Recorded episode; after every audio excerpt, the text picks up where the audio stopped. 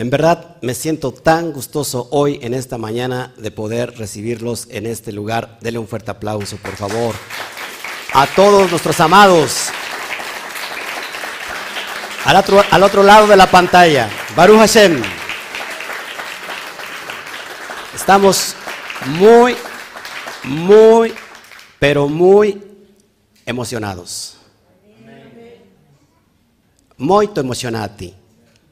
Entonces, vamos a tocar un tema hoy, así como está el clima, así está el tema. Baruch Hashem, que ya paró de llover, estaba yo orando en el Rúa para que eh, parara la lluvia, si no, no, nos deja escuchar. Así que saludamos a todos los de las islas de, ahí del norte, que es eh, Puerto Rico, República Dominicana y Cuba. Un fuerte aplauso a todos ellos que nos ven.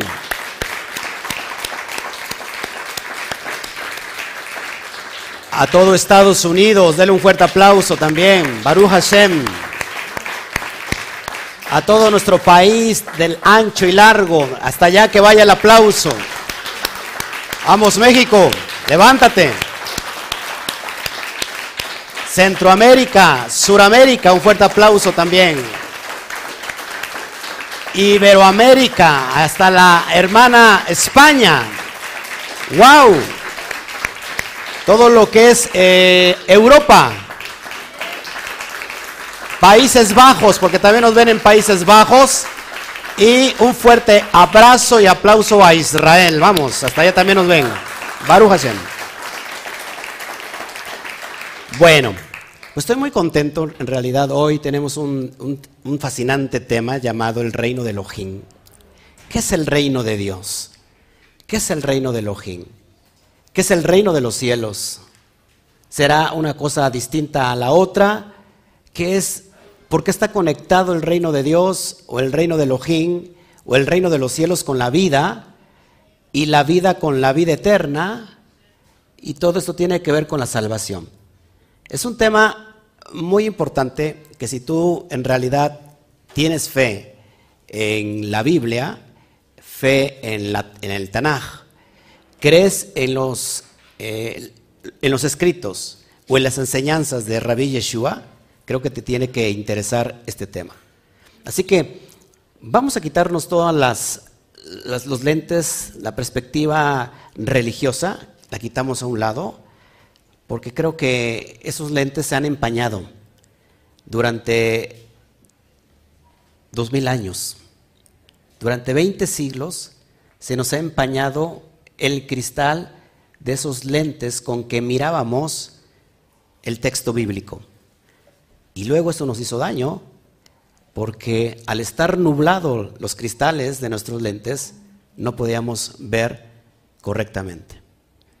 Baruch Hashem, porque estos tiempos son los predeterminados para que se cayera todo velo, toda ceguera, y entonces así como dijo el rabí, el espíritu de Adonai está sobre mí. Ruach Adonai alai. Por cuanto me ha, enviado, y hay una parte que dice, darle vista a los ciegos. Y creo que hoy se está cumpliendo este, este tiempo. Así que basados en, esa, eh, en esa armonía, vamos a tratar lo que es el reino, el reino de, de Elohim, el reino de Dios, está diciendo Dios. Hay que, hay, que, hay que mocharlo y hay que quitarlo porque dijo Dios. Es la mente religiosa. Todos aquí. Creo que ya, antes de, bueno, yo no me he vacunado ni me voy a vacunar en contra del COVID, respeto a los que lo hacen, este, pero creo que este tiempo es para despertar conciencias. Y, y, este, y yo ya me vacuné, sí me vacuné, pero en contra de la religión. Y te va a entender, y usted está entendiendo lo que es la religión. Entonces, vamos a, basarnos en este tema hoy, que es un tema impresionante. Repito, saludamos a todos los que ya están conectados. Por favor, si nos pueden ayudar eh, en esta bendita mañana a compartir, por favor, los que están en YouTube, si le ponen ahí un me gusta, se lo voy, se lo voy a agradecer si le, si le ponen un me gusta, si le ponen ahí un, hay un, ¿cómo se llama? Un texto, un saludo escrito, y le das like, por favor, al video, eh, y lo compartes en tus redes sociales, en tus grupos de WhatsApp, por favor. Y también eh, eh, sería importante que, que, si tú no estás inscrito a, a, YouTube, al canal, a nuestro canal, inscríbete, suscríbete y activa la campanita para que te lleguen todas las notificaciones. Por el otro lado, si estás en Facebook, por favor, lo mismo, ponle un corazón ahí, le me encanta, ponle ahí un texto, un saludo, salúdanos y yo más tarde reviso el chat y también comparte en tus redes sociales y en tus grupos de WhatsApp, te lo voy a estar agradeciendo. Bueno, pues vamos entonces a meternos un poquito en materia. Quiero analizar este texto y quiero que usted esté consciente de lo que estamos hablando. ¿Qué es el reino de Dios? ¿Qué es el reino de Elohim? Fíjense, una cosa importante que yo he escrito como este te texto introductorio a este tema, la manifestación más poderosa sobre el ser humano, ¿saben cuál es? En esta materia, en esta dimensión terrenal, conocido como el Malhut, conocido como el reino, conocido como la dimensión terrestre, la manifestación más poderosa que tiene el ser humano es que éste pueda establecer el reino de Elohim y su justicia. El detalle está que no se ha comprendido a fondo lo que es este estado divino. Pensamos que este gobierno teocrático, celestial, es completamente externo a nosotros. Fíjese, esto es muy importante. Y, y, que se, y que se encuentra en un futuro lejano es decir, en el tiempo postrero. El reino de los cielos cuando se ha establecido en el tiempo postrero. Y por lo cual a veces es incierto. Como no tenemos esas métricas comprendidas, entonces no podemos establecer el reino de los cielos. Si hay algo que no se entiende y no se comprende, jamás se va a poder manifestar a través de nosotros. Sin embargo, el reino de Dios no es algo externo. Escucha esto ni mucho menos está conectado a la dimensión de tiempo y espacio. El reino de los cielos es atemporal. El reino de Dios es atemporal. ¿Por qué estoy diciendo reino de Dios, reino de los cielos, o Malhut Elohim o Malhut Shamaim? Porque es exactamente lo mismo y te lo voy a, te lo voy a explicar. Entonces, este, este tópico, esta dimensión divina es atemporal. Es decir, no, no, está, no tiene nada que ver con el tiempo ni con el espacio. En realidad, amados, el reino se encuentra muy cerca, más cerca de lo que cualquiera de nosotros puede pensar. Y es donde vamos nosotros a traer esta métrica, este concepto. Hoy espero con todo mi corazón, no solamente los que están aquí, sino los que están del otro lado, activar y elevar la conciencia. ¿Cuál es el instrumento por el cual se manifiesta el reino? La conciencia. Y hoy te lo va a entender. La conciencia. Sin la conciencia no podemos establecer el reino de Elohim. Y vamos a entender esto. Para esto es importante que vayamos al texto principal y tengo que hacer eh, hincapié que este estudio es como la parte introductoria o el preámbulo a el estudio de todo el libro de Johanan, de Juan. Un libro que es completamente, aunque usted no lo crea, completamente místico. Y que hasta el día de hoy muy pocos lo han entendido. Y en el tiempo del rabí Yeshua tampoco lo comprendieron. Tanto es así que Nicodemo no entendió cuando le dijo Yeshua que es necesario volver a nacer. Y Nicodemo, principal entre la sinagoga, un judío, estudioso de la Torá, no entendió y lo tomó de forma literal. Y es que el sentido del libro de Yohanan está escrito para entenderse en el sentido remes. Y del remes saltamos entonces al sot, que conecta con el alma. Entonces, amados hermanos, si usted, realmente quiere avanzar, si usted realmente su alma anhela crecer, entonces este canal es el adecuado para usted. Pero si usted todavía depende de los conceptos religiosos, este canal no es para usted. Y yo lo digo con mucho respeto porque todos aquí tenemos el derecho de expresión. Así que este canal tiene libertad de expresión hasta donde se pueda, porque sabemos que no podemos eh, violar las reglas que tiene YouTube o Facebook, porque entonces nos, van a quitar. Pero hasta donde se pueda tenemos el derecho de expresión. Todos los que nos están viendo del otro lado tienen también el derecho de expresión, siempre y cuando lo hagan de forma decente, de forma respetuosa. Y si usted no está de acuerdo, en realidad puede también expresarse abiertamente en su propio canal. Así que no hay ningún problema, créame que yo no me voy a meter en su canal. Y si me meto jamás voy a criticar algo. ¿Por qué? Porque yo respeto la cosmovisión de cada persona. Así que si, ah, respéteme también en este sentido. Vamos a, traer el primer texto para poder entender lo que te quiero, lo que te quiero enseñar. Y vamos para, para el libro de Mateo,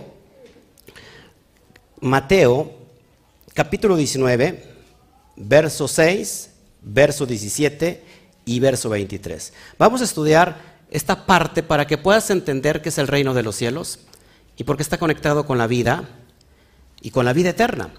Y quizás eh, después de esta charla eh, vas a poder eh, analizar el concepto de espiritual que tiene este texto de Juan y por supuesto vas a estar preparado para poder entender el libro de Juan. Así que vamos a Mateo 19, Bien importante esto. Fíjense, entonces vino uno y le dijo, maestro, rabí, rabí bueno, maestro bueno, ¿qué bien haré para tener la vida eterna? Para tener la vida eterna, y lo estoy subrayando ahí en otro color, ¿qué bien haré para tener la Olan Abba, allá Olan Abba, es decir, la vida de la era por venir, en otras traducciones dice, qué bien haré para tener la vida de la era por venir. No está diciendo la vida de la de, la, la vida de la e, la vida en la era por venir. No está diciendo la vida en la era por venir, sino la vida de la era por venir. Sobre todo esto lo ve usted en el Shentop, en el Mateo de Shentop. Entonces, le pregunta el joven rico, que todos aquí saben este pasaje, y dice, maestro, ¿qué tengo que hacer, en pocas palabras, para adquirir la vida eterna? Y mira la respuesta, que esto es muy importante. Es muy importante. La respuesta dice así, lo encontramos en el verso 17. Él le dijo, ¿por qué me llamas bueno? Ninguno hay bueno sino uno, Hashem. Note la particularidad de un maestro de Torah, que él mismo se considera, no se considera bueno, ¿por qué? Porque sabemos que en esta dimensión tenemos Yeter Hará. ¿No coincide? ¿Qué a ver, déjame revisar entonces. Ah, ok, es Mateo 16, perdón. Gracias por la... 19, 16, gracias. Me faltó el 1. Lo que pasa es que estaba yo en, los Shamaín y ahí todo es atemporal. Bueno, verso 17. Fíjate la respuesta. Mas si quieres entrar en la vida, en la vida, ¿qué dice? Guarda los mandamientos. Así que el proceso para entrar en, esta, en, la vida eterna, en la, en la vida de la era por venir, es guardar los mandamientos. Nótese que está hablando en presente. ¿Sigo? Verso 23. Entonces Yeshua dijo a sus discípulos, de cierto os digo que difícilmente entrará un rico en el reino de los cielos. Así que, amados hermanos, reino de los cielos o vida eterna es exactamente lo mismo. Es un juego de palabras. Para que vayamos entendiendo nuevamente, vida eterna o la vida o la vida de la era por venir o el reino de los cielos es exactamente lo mismo. Porque el rico le dijo, he guardado los mandamientos desde mi niñez. Entonces le dijo Yeshua, vende todo lo que tienes y repártelo a los pobres y entonces sígueme. Y el joven rico no quiso, no quiso soltarse y dice, haz tesoros en los cielos. Y vamos a entender todo esto porque cada vez que decimos haz tesoros en los cielos, la vida de la, de, la era por venir, la vida eterna, pensamos siempre en un futuro. Sin embargo, aquí estamos viendo otro concepto muy diferente y es un juego de palabras. Solamente para que lo podamos nosotros ir analizando y, vamos a entenderlo. Así que vida eterna es igual reino de los cielos. Reino de los cielos en hebreo es Malhut Shamaim. Y esta es una expresión piadosa. Es, como un judío piadoso se expresa, para no decir reino de, de Elohim, dice reino de los cielos. Así que exactamente reino de los cielos es exactamente lo mismo que reino de Dios, reino de Elohim. Se dice reino de los cielos piadosamente para no nombrar el nombre de Hashem. Todos aquí, pero es exactamente lo mismo. Entonces una cosa es Malhut Shamaim y otra cosa es Malhut Elohim, que es exactamente lo mismo. Así que es bien importante entender, amados, que Mateo, Marcos y Lucas, que son los tres evangelios sinópticos, el tema central de estos tres eh, evangelios es el reino de los cielos y el reino de Elohim. Ese es el tema central de los tres evangelios sinópticos. Pero ¿qué pasa con Juan? Juan, el tema central es la vida y la vida eterna. Y vamos a ver cómo conectamos estos conceptos para entender al final qué es el reino de los cielos y por supuesto entender qué es la salvación que a todos nos tiene que interesar. ¿Ok? Entonces, bien importante, amados, que solamente en el libro de Juan se mencionan dos veces, dos ocasiones, el reino de los cielos. Y eso lo encontramos en Juan 3.3 y Juan 3.5. Vamos a verlo, por favor. Así que es bien importante que lo vayamos analizando, amados hermanos, y no, y no se, me, se me duerma. Aquí te lo pongo, eh, para que lo vayamos nosotros viendo. ¿Ok? Vamos a ver entonces. Dice así Juan 3, 3 y 3, 5. Respondiendo Yeshua le dijo, de cierto, de cierto, te digo que el que no naciere de nuevo no puede entrar en el reino de Dios, en el reino de Elohim. Y verso 5, respondió Yeshua, de cierto, de cierto te digo que el que no naciere de agua y del Espíritu no puede entrar en el reino de Elohim. Solamente en estas dos partes del libro de Juan marca, eh, dice la palabra reino de Dios, reino de Elohim, Malhud de Elohim. ¿Sí? Este es el tema central, el, tema central de Juan es la vida y la vida eterna. ¿Sí me, me están entendiendo, amados hermanos? Es muy importante que lo vayamos analizando, ¿ok? Para que lo vayamos nosotros entendiendo. Bueno, ok. Entonces, repito, Ejemplos de este juego de palabras, vida y reino de Elohim, o reino de Dios. Ahí lo vamos a analizar.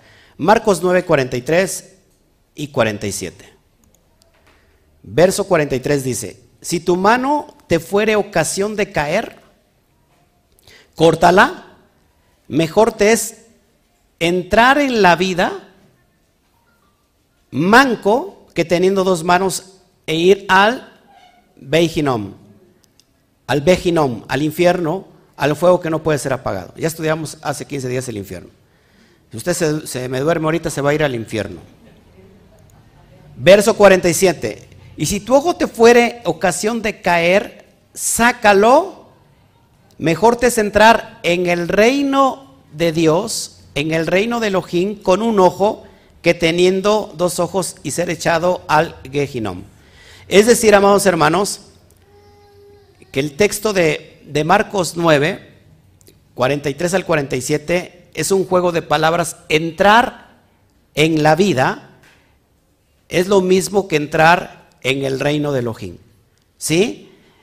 Cuando nosotros hacemos esta diferencia, como que se nos van aclarando las ideas, porque, o sea, entrar en la vida es lo mismo que entrar en el reino de Dios. Y la pregunta que yo les hago ahorita, para ir un poquito visualizando esto. La vida, la Torah no es vida. Eso fue lo que le dijo al joven. Si quieres entrar en la vida, guarda los mandamientos, como hace un rato lo vimos. Entonces, entrar en la vida, que es lo mismo que entrar en el reino de Dios o en el Malhut Elohim, es guardar los mandamientos de la Torah, porque eso nos da vida. ¿Cuándo estamos guardando los mandamientos de la Torah? ¿En un futuro o en un presente activo? Entonces, ¿qué estamos haciendo hoy? Entrando en la vida o entrando en el reino de los cielos. ¿Se da cuenta, amados hermanos? ¿Cómo es importante que nosotros vayamos analizando? Porque se nos había enseñado que entrar en, en los cielos o entrar en la vida eterna es allá. Cuando se pase lista. Y si no está tu nombre, pues ya no estás ahí. ¿Todos aquí? no, me estoy burlando, pero si es una forma de, quitarse esas responsabilidades que a nosotros nos toca y decir, bueno, allá, allá algún tiempo el Eterno tendrá misericordia de mí y se acordará de mí. Sin embargo, estamos viendo todo lo contrario, que entrar en la vida o entrar en el reino de los cielos es aquí y ahora, guardando qué? Los pactos, guardando la Torah, porque la Torah es vida. ¿Sí? Amados hermanos, entonces es bien importante que que analicemos todo esto que ya lo hemos visto. Eh, y vamos para eso a entender eh, que como el tema central de Juan es la vida, y que la vida conecta con la luz, y con la luz conecta con la vida, y ahorita lo vamos a ir entendiendo. En el libro de Juan está la vida que es luz. Cuando se crea, ya si usted aprendió el estudio de hace ocho días, véalo por favor, logos el logos descifrado para que pueda entender lo que estamos hablando. Entonces voy a dar un rápido un repaso. Que en Bereshit 3.1 leemos eh, Bayomer Elohim Yehior Vayehior. Y dijo Dios, sea la luz, y fue la luz. En la palabra Yehior, sea la luz, es la expresión de vida. Yo te lo vamos a, entender. Te lo voy a poner en pantalla para que lo puedas tú ir comprendiendo mejor. Y, y si no lo viste, bueno, míralo aquí y estudialo con nosotros. Muy importante todo esto, porque a veces, perdón. Es 1.3, ¿verdad? Sí, perdón. Dije 3.1, no sé por qué siempre se me, equivoco con 3.1. Es 1.3, Bereshit 1.3, perdón. Ok, aquí lo tengo en pantalla de todos modos. Vamos a recordar un poco. La frase de Bereshit 1.3 dice, nuevamente, Bayomer, Elohim, Yehior, Vayehior. ¿Qué significa? Y dijo Elohim, sea la luz, y fue la luz. ¿Se acuerdan de hace, eso hace ocho días? Es importante que nos vayamos entendiendo porque el tema central de Juan es esto. En realidad el tema central de todo el libro de Juan es la vida. Y esto conecta con la vida eterna. Y no es otra cosa que el reino de Dios. ¿Sí? Y vamos a ir entendiéndolo. A lo mejor es un poquito, te lo recuerdo porque en el texto original hebreo, contiene 23 letras totales de toda la frase. Si contamos, si tú cuentas en Bayomer, eh, Elohim, Yehior, Bellegior o, o Vallegior, contiene 23 letras la expresión. Así que Juan toma esto, este, este, esta, este, esta profundidad para conectar que en esa expresión estaba la vida. Porque en esa expresión que se crea, la luz primaria. La luz primaria porque la luz solar, la luz de las estrellas, se, crea más adelante, pero en esta primera expresión, porque ahí eh, ves en tu Biblia la primera expresión, en esa expresión de Bereshit 1.3 o de Génesis 1.3, se crea esa luz. Y esa luz, todos sabemos aquí que es una referencia a la luz del Mashiach, a la luz mesiánica, a la asignación mesiánica, a la autoridad mesiánica, al poder del Mashiach. ¿Sí? Es bien importante que lo entendemos. ¿Y por qué eh, el autor de Juan dice que en esa expresión estaba la vida? Si lo que se crea es la luz, ¿qué relación tiene la luz con la vida? Y la vida con la luz, bueno, la palabra en hebreo, fíjense, la palabra en hebreo para vida es hayá. Y hayá si sumamos las letras, que son tres letras hebreas, si Het, Yud y Hei, y sumamos su valor, sobre todo para las personas nuevas que están aquí, porque pues no, lógico, no entienden esto. En el hebreo, amados hermanos, tenemos 22 letras totales y cada letra, en hebreo no hay números, cada letra representa un número, tiene un valor, un valor eh, cada, cada letra. Y así que nosotros sacamos, o en la mística se saca, ahí, bueno, él tienen eh, ahí en la mano, se sacan unidades de una palabra, cuánto suma, y nos conecta en el sentido remes, en el sentido de alusión a profundidades como lo que estamos mostrando. Entonces, Jaya tiene el valor de 23. Exactamente el mismo valor de la frase que estamos viendo de Bayomer, eh, Bayomer Elohim, Yehior, Bellejior. Es decir, que la frase de Bereshit 1.3 contiene 23 letras y la palabra vida, su gematría vale 23. Así que Juan está conectando esto y si usted está sorprendido y si usted nunca había escuchado todo esto, imagínese a cuántos años luz estábamos de poder interpretar el texto de Juan.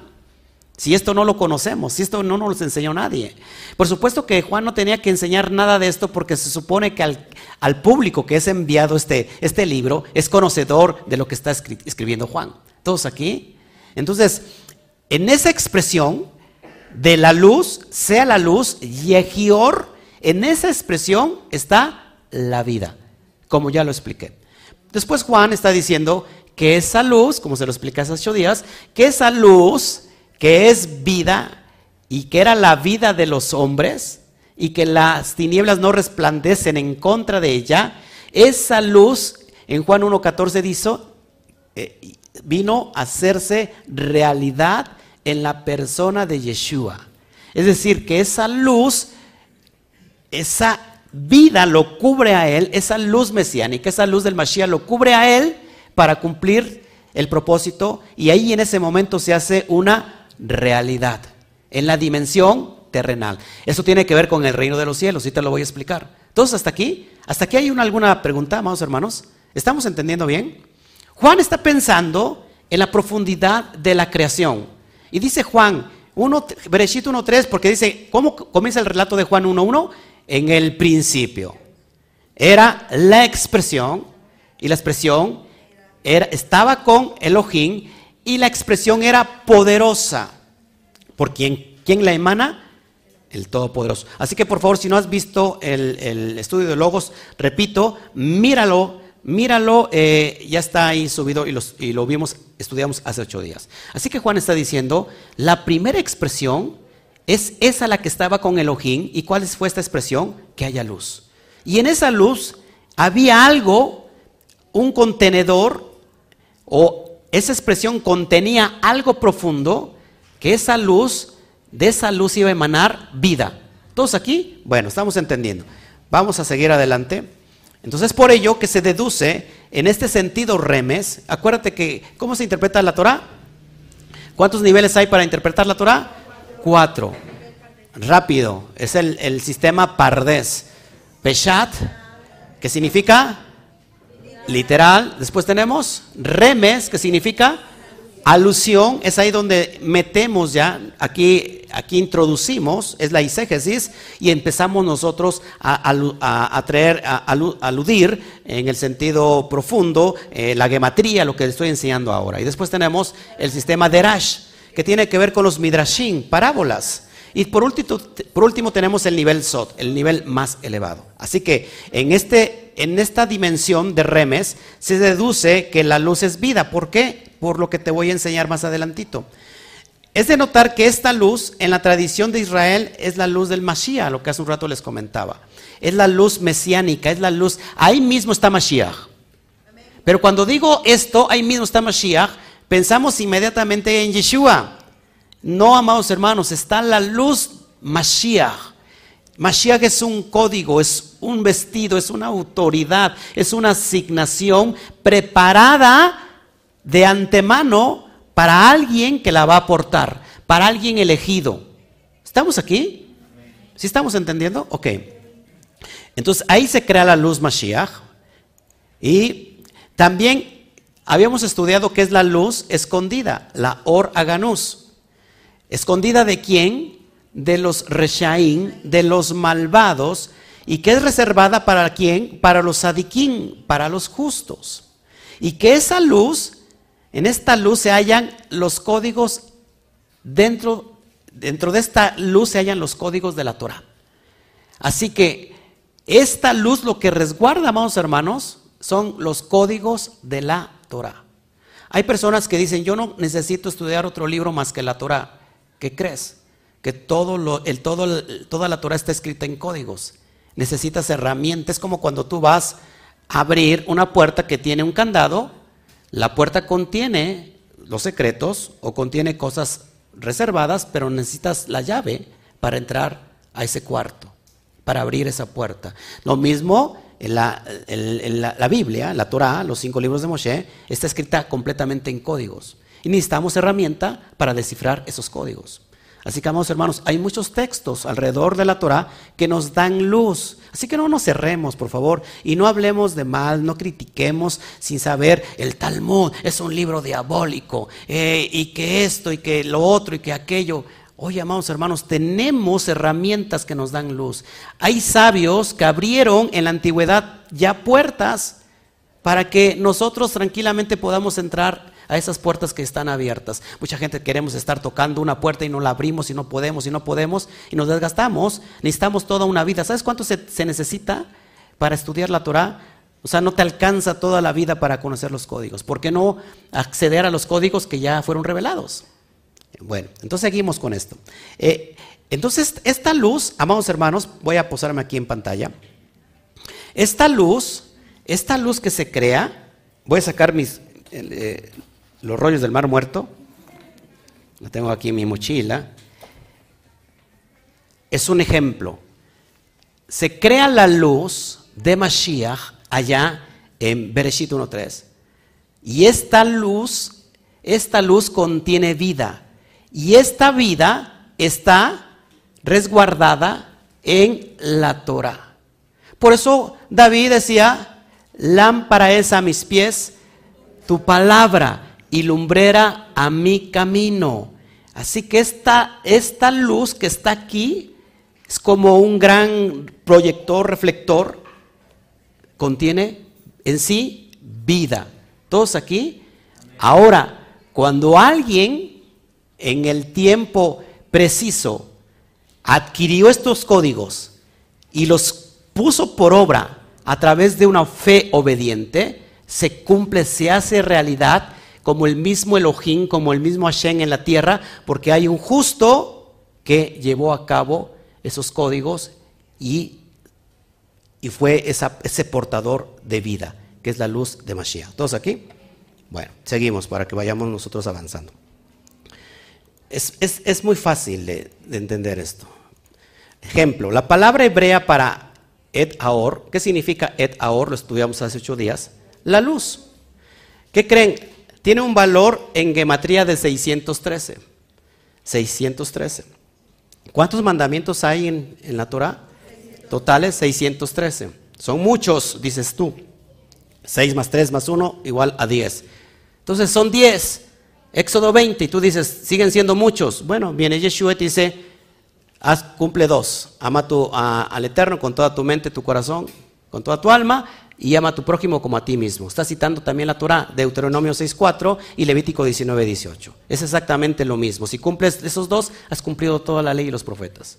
Si sé que 603 son muchos, bueno, 10. Y si son 10, bueno, resúmelos a dos. Y si siguen siendo dos, muchos, entonces a uno. Más el justo por la fe vivirá. Así que, ¿cómo vive el justo? Por la fe. Así que es bien importante que entonces la palabra eh, et aor, que significa la luz, tiene un valor de 613. Y por su parte, la palabra hebrea para Betorah, ¿se acuerdan de hace ocho días? Que significa Betorah en la Torah, tiene exactamente el valor de gematría 613 que la palabra la luz. Así que la luz está resguardada ¿dónde? En la Torah. Nuevamente, la luz está resguardada en la Torah. Vamos comprendiendo y ampliando nuestro foco de comprensión. Entonces, si esta luz que fue reservada como una heredad desde el principio, recibamos esta heredad. ¿Y cómo la recibimos? Esta vida, que no es otra cosa que la vida eterna, ¿cómo la recibimos? ¿Cómo la recibimos? Obedeciendo lo que está escrito. Es muy fácil. Así que, así es. Vamos a, vamos a seguir entonces esto. Ay, ay, ay. Esto es muy importante porque quiero, yo te lo quiero hacer, hacer muy, muy fácil de ir entendiendo todos esos conceptos. Amén.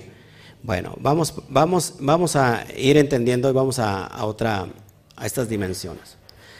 Así que es en este contexto que Yeshua dice yo soy la vida. ¿Sí me va entendiendo? Por eso cuando en 1.14 dice, dice Yohanan sobre Yeshua, esa luz que es vida y que representa al Mashiach, se hizo carne en medio de nosotros. ¿En quién se hizo carne? En aquel justo Sadi que la obedeció. En este caso, Yeshua. Por eso, cada vez que hay alguien que está obedeciendo la Torah, esa luz de Mashiach lo cubre a la persona que lo está llevando a cabo. ¿Se dan cuenta? Ahora, esto es muy importante, después te va a llevar a la profundidad. Entonces, Yeshua decía, yo soy la vida. ¿Queda claro por qué decía que Él era la vida? Porque Él contenía esa luz en Él mismo. Ahora, vamos en Juan 14, 6, mira lo que dice. Yeshua le dijo, yo soy el camino, la verdad y la vida. Nadie viene al Padre sino por mí. Porque queda claro, queda, queda establecido que, ¿qué es lo que estaba diciendo Yeshua eh, eh, en este caso? Yo soy el ejemplo de cómo vivir la vida verdadera. Yo soy el ejemplo de cómo vivir esta vida verdadera. Así que si tú quieres entrar en la vida, guarda los mandamientos, sigue mi ejemplo. Eso fue lo que le dijo al joven rico. Así que aquella persona que vive en el, mismo ejemplo que Yeshua, ¿qué creen? Ha entrado a la vida eterna. ¿Sí? o ha entrado al reino de los cielos, o ha entrado al reino de Dios. ¿Se dan cuenta? Vamos a otra, Juan 11:25, vamos, vamos analizándolo porque es muy importante esto. Juan 11:25, les dijo Yeshua, yo soy la resurrección y la vida. El que cree en mí, aunque esté muerto, vivirá. ¿Cómo explicamos esto nuevamente? Les dijo Yeshua, yo soy la resurrección y la vida. El que cree en mí, aunque esté muerto, vivirá. Esto es bien importante. Es decir, es como si dijera, todo aquel que obedece mi enseñanza, verdaderamente vive y por ende no muere. Porque nosotros estamos pensando en una, en, una, en una vida pasajera. En realidad, estamos, nuestra alma eh, lleva una vida eterna.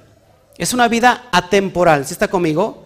Así que si nosotros obedecemos la enseñanza del rabí, verdaderamente vamos a vivir. ¿Por qué? Porque hemos adquirido los códigos de esa luz y que esa luz es vida. ¿Cuándo? ¿Mañana? ¿En la era por venir? ¿En el futuro? Ahora mismo. Así que el reino de los cielos es ahora y en esta dimensión.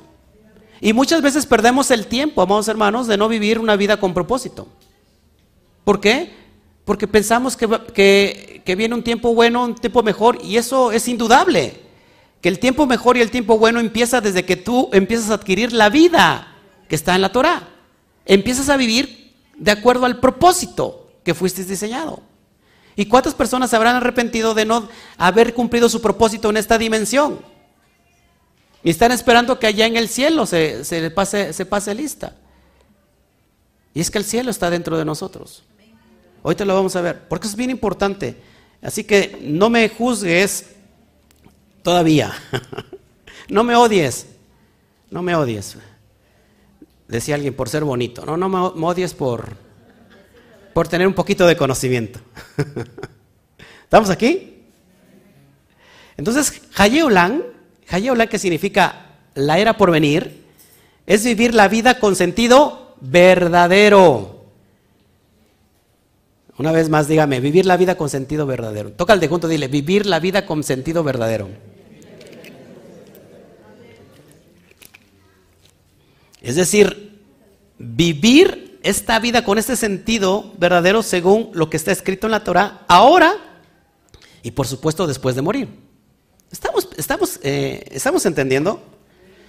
Ahora, para alguien puede decir, entonces, entonces, amados hermanos, eh, morir es en un sentido literal o en un sentido de analogía. Vamos a ver entonces esto, porque lo vamos a ir entendiendo. Fíjense, cuando el hombre está alejado del Creador, este es un sinónimo de estar completamente muerto. Y lo voy a explicar con los textos que te voy a enseñar. Porque a veces lo tomamos literal cuando algo es completamente una analogía. Y es por eso que no conectamos y disfuncionamos el concepto y nos perdemos de tener una vida verdadera. Y hay personas que dicen, sufrir me tocó a mí en esta vida. Llorar es mi destino hasta morir. ¿Eh? ¿Sí estamos aquí? ¿Estamos entendiendo? O, o podría usted decir, es que yo no nací para amar. Nadie nació para mí. Tan solo soy un, un loco soñador nomás. O la vida no vale nada. Comienza siempre llorando y llorando siempre se acaba. Por eso es que la vida no vale nada. O sea, hay ese sentir cuando no eh, hemos comprendido y entendido que tenemos un propósito en esta dimensión. Y creo que esta, esta, parte, esta mañana va a ser un parteaguas para que realmente vivas tu propósito. despropositados de este lado. Aquí de este lado porque se ve que hay más luz. Que esta mañana sea un parteaguas para que verdaderamente hoy aprendan a tener su propósito en esta dimensión. Entonces, fíjense qué pasó con Adán. En, en términos simbólicos, cuando Adán obedece, desobedece, perdón, al Eterno comiendo el fruto, entonces en ese momento murió. ¿Sí? Murió. ¿Murió en ese momento? No, espiritualmente murió. Así que fíjate, por ejemplo, Ezequiel 3:20 dice, cuando un justo se desvíe de su justicia y comete iniquidad, yo pondré un obstáculo delante de él y morirá.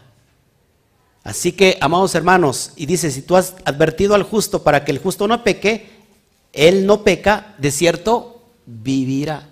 Así que estar muerto es estar lejos de la presencia divina. ¿Ok? Y vamos a Efesios 2.1 y, Efesios 2.5 para que podamos entender este concepto, porque es bien importante que lo vayamos nosotros analizando. ¿Ok? Fíjate lo que dice Efesios 2.1. Él os dio vida a vosotros. Os dio vida a vosotros. Cuando estaba, estabais muertos. ¿Cuándo estuvimos muertos? O sea que ¿Estábamos muertos literalmente y nos resucitó? ¿O de qué está hablando? En ese sentido que te estoy enseñando. Estábamos muertos en vuestros delitos y pecados. Es decir, que una persona está en medio de delitos y pecados, transgrediendo la Torah, es en realidad está muerto, porque está alejado de la presencia divina. ¿Qué necesita? La vida que está en dónde? En la Torah. Esa luz que está resguardada para aquellos que están buscando realmente tener el propósito en esta dimensión. Vamos al verso el verso 5. Aun cuando nosotros, dice, aún estando nosotros muertos en pecados, ahí cambia, nos dio vida, vida juntamente en él, con el Mashiach, por gracia sois salvos. Ahora vamos a estar conectando la salvación con tener la vida y la vida eterna. ¿Te das cuenta? Así que salvación no, no tiene que ver con un futuro Salvación tiene que ver con un presente. Si estabas muerto, has recibido la resurrección, es decir, la transformación de tu conducta a través de la impartición que nos dio Mashiach y a través de su ejemplo y de guardar la Torah, entonces nosotros dejamos de estar muertos y ahora por la gracia de Hashem estamos salvos. Es decir, cuando estamos resguardando la Torah estamos siendo qué? Salvos. ¿Todo, ¿Están conmigo? Bueno, es muy importante que lo vayamos analizando. Así que el Olanga va, ojo aquí, amados hermanos, no es para el futuro. La vida de la era por venir no está en el futuro, sino para el aquí y el ahora. Esta es la vida que nos trae el Mashiach. Hacemos entender mejor la vida a través de la enseñanza de la Torah y de su propio ejemplo. Muy importante todo esto. Esto es lo que dice Pablo, esto es lo que expresa Yeshua ahora con la, aportación de esta luz, pero también se acuerdan de Gilel. ¿Quién es Gilel? Gilel, una de, las corrientes muy fuertes eh, en cuestión de, la enseñanza de la Torah, acuérdate Gilel y Shammai. Gilel es, eh, por ejemplo, Pablo, eh, el apóstol Pablo, nace o crece bajo la enseñanza de Gamaliel. ¿Y quién es Gamaliel? Gamaliel es el nieto de Gilel. Fíjate qué dice Gilel.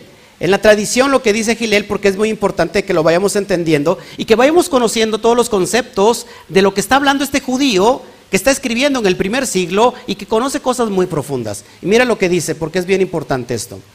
Fíjate lo que dice Gil. Bueno, ya no leí, me falta leer otro texto. Bueno, te lo paso aquí, por favor. Colosenses 2.13, solamente para remarcar eh, la idea que, teníamos antes de esto. Y vosotros estando muertos en pecados,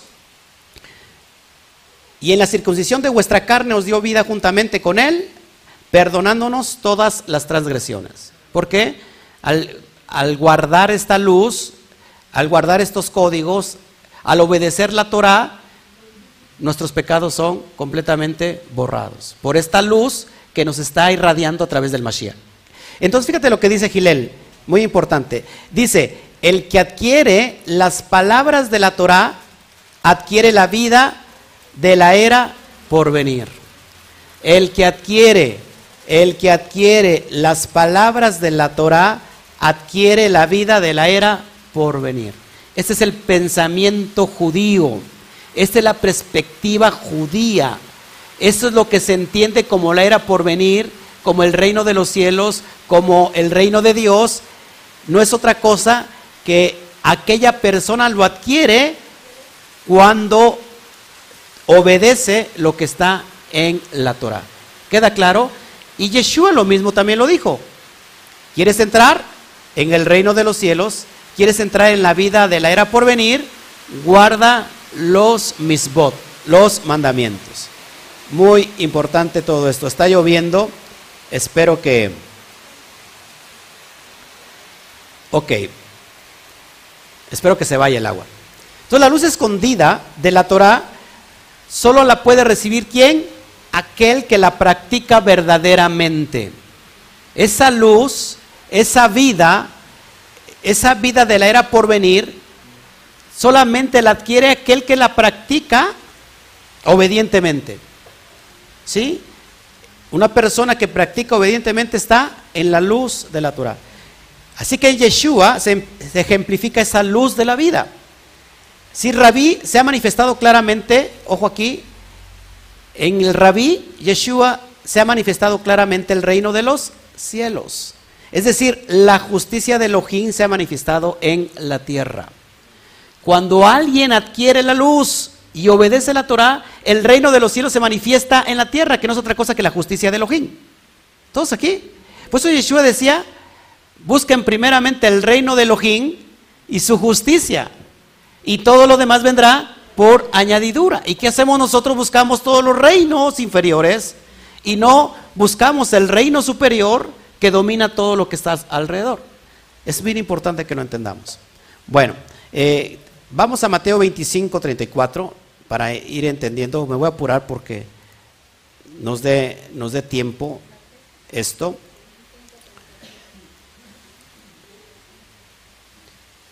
Entonces, amados, pongo esto en, contexto. Ser salvo, amados, ojo aquí, ser salvo, escucha esto, ser salvo es poder entrar en el reino de los cielos, que es Malhushamain. Es decir, es vivir la justicia de Elohim tal como Yeshua nos la presentó. ¿Qué es ser salvo? Entrar al reino de los cielos. ¿Cómo se entra al reino de los cielos? Guardando la Torah.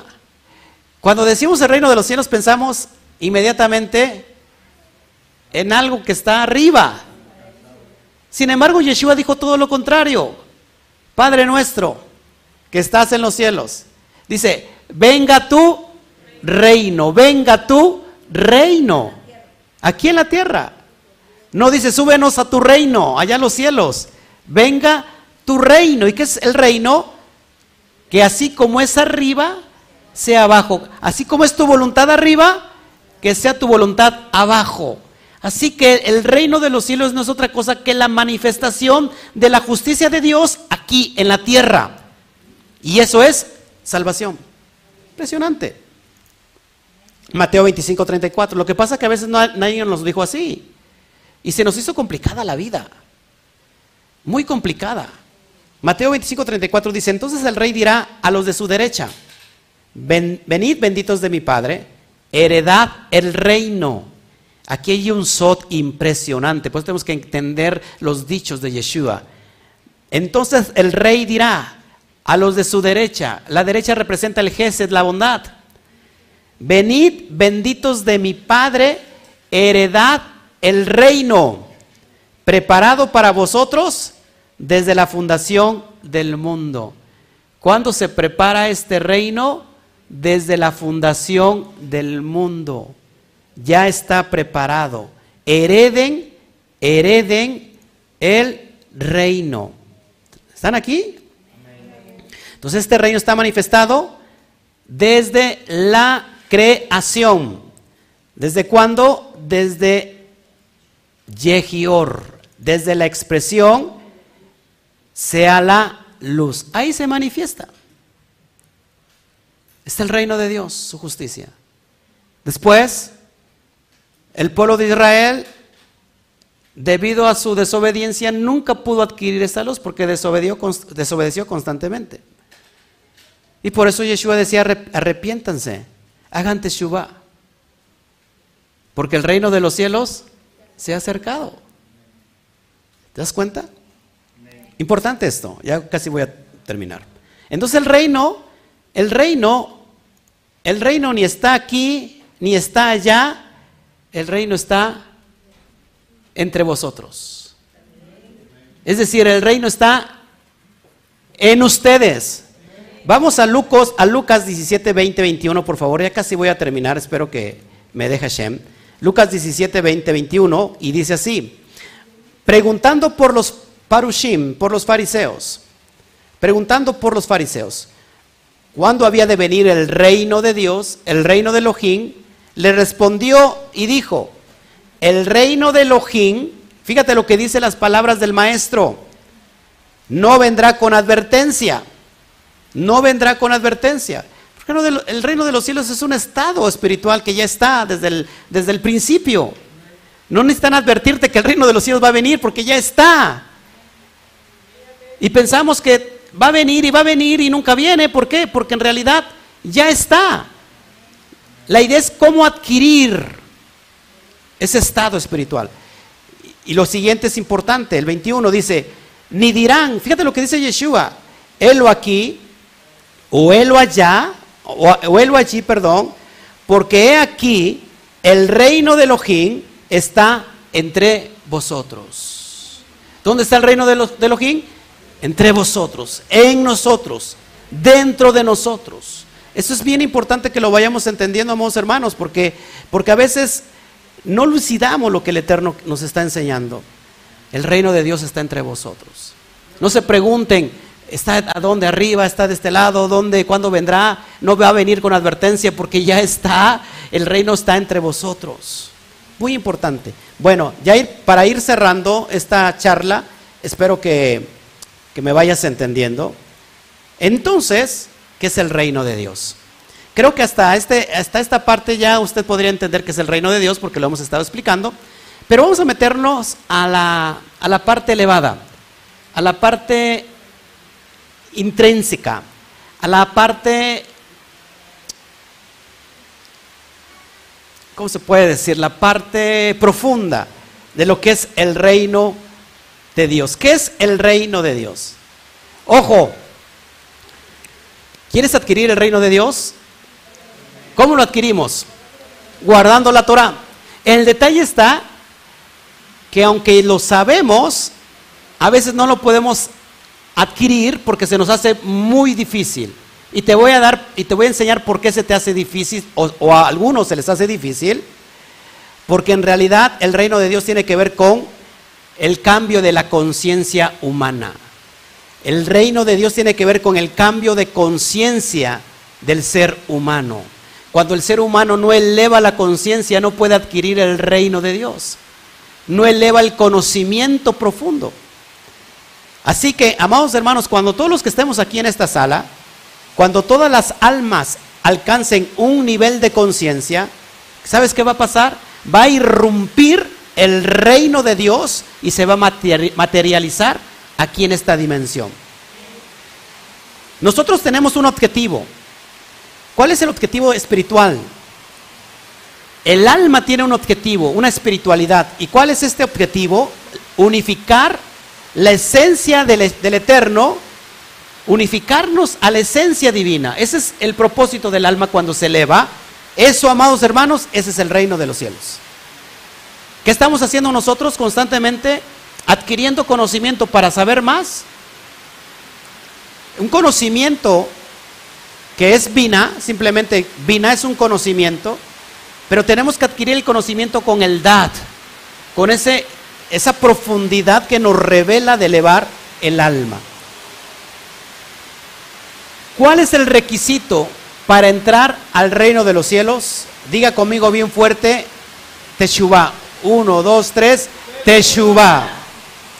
¿Qué es la Teshuvah?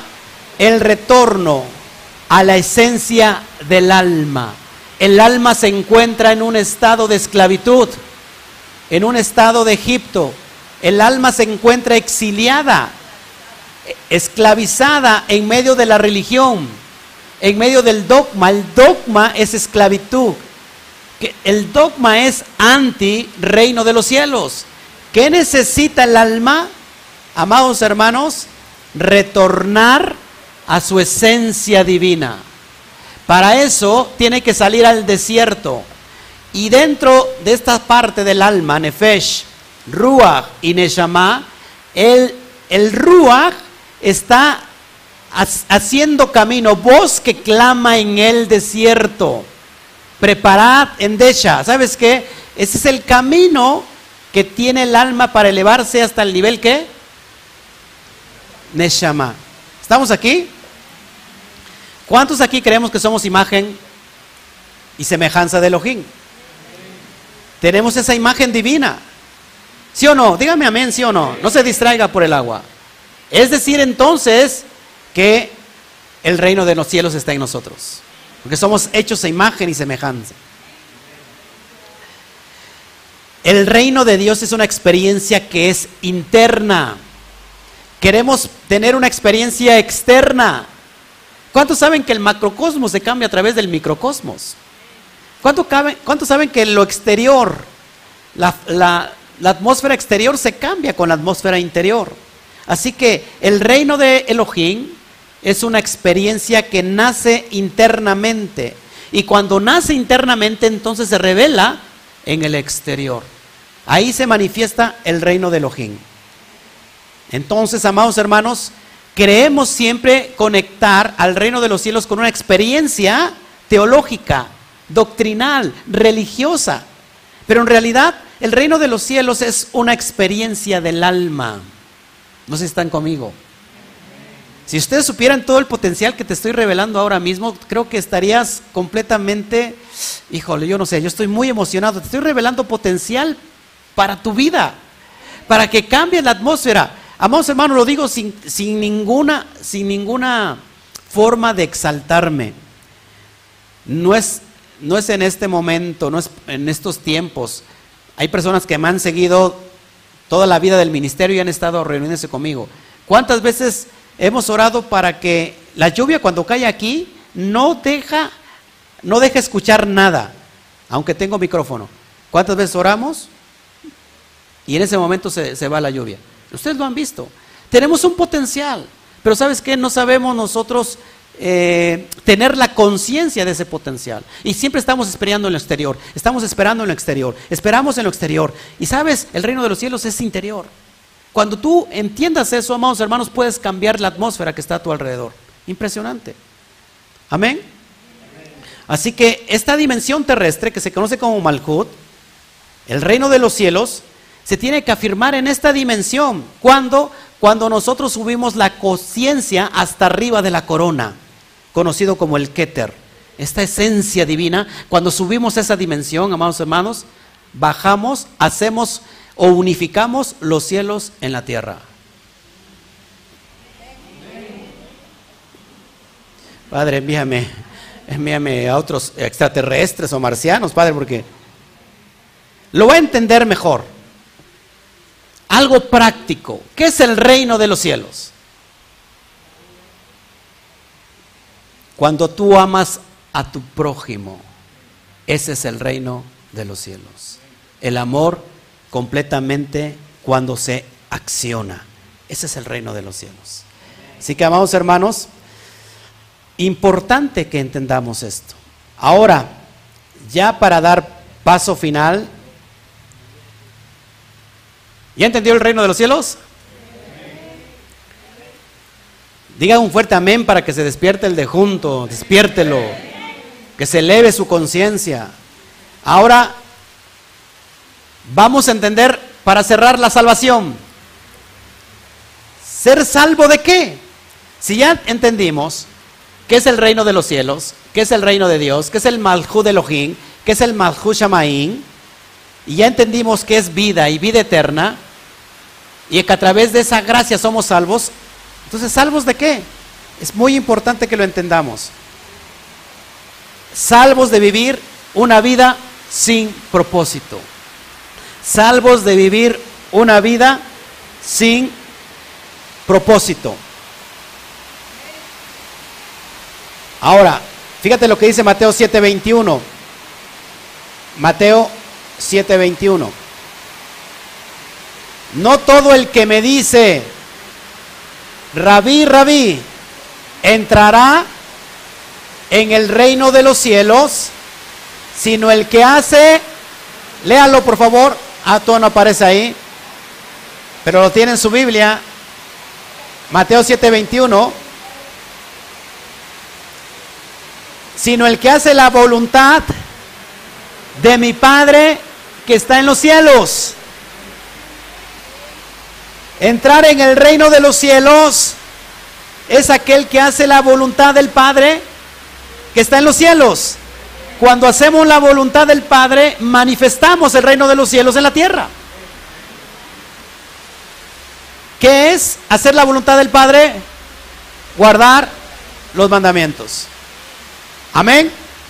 Así que nadie, nadie puede alcanzar salvación por creer eh, en una creencia exterior.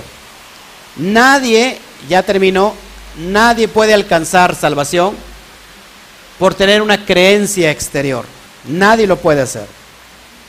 La salvación es la búsqueda constante, interna del reino de Elohim. Ser salvos, amados, es vivir aquí y ahora una vida justa. Eso es entrar en el reino de Elohim. Un fuerte aplauso. Baruch Hashem.